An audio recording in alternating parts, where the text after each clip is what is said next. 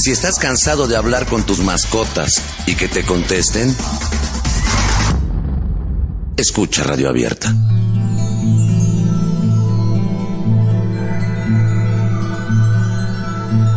Bueno, yo pienso que no estamos cuidando el planeta como se debe, que estamos acabando con los animales, con los seres vivos. Usamos muchos aerosoles, muchos químicos, hay mucha contaminación y tanto para los seres humanos como para los animales pues está afectando mucho. La capa de ozono se está deteriorando demasiado.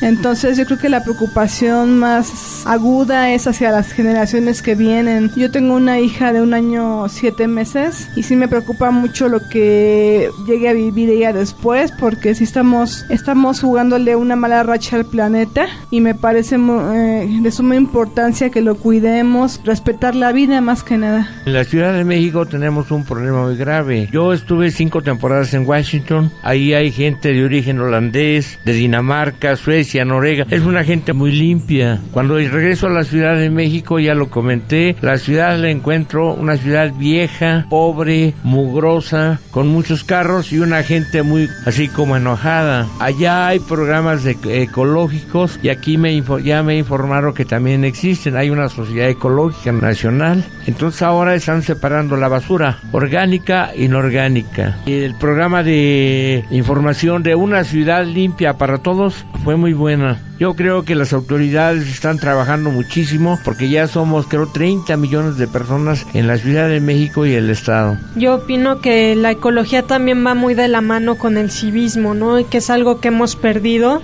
con temor a equivocarme, ¿verdad? Pero me parece que ya en las escuelas no se está impartiendo como materia obligatoria, tanto en las privadas como en las públicas. Y pues es muy importante que, que se retomara, ¿no? Porque no es solo cómo me afecta el planeta a mí, sino cómo yo estoy afectando al planeta y no solo yo, o sea, pueden ser 5 o 10 personas a mi alrededor. Yo creo que si nos dieran civismo desde chiquitos, desde saber cómo cuidar de los árboles, cómo cuidar del agua, de todos los recursos naturales, pues sería muy provechoso para, para el planeta y sobre todo para nuestra, nuestro país, no se diga la ciudad.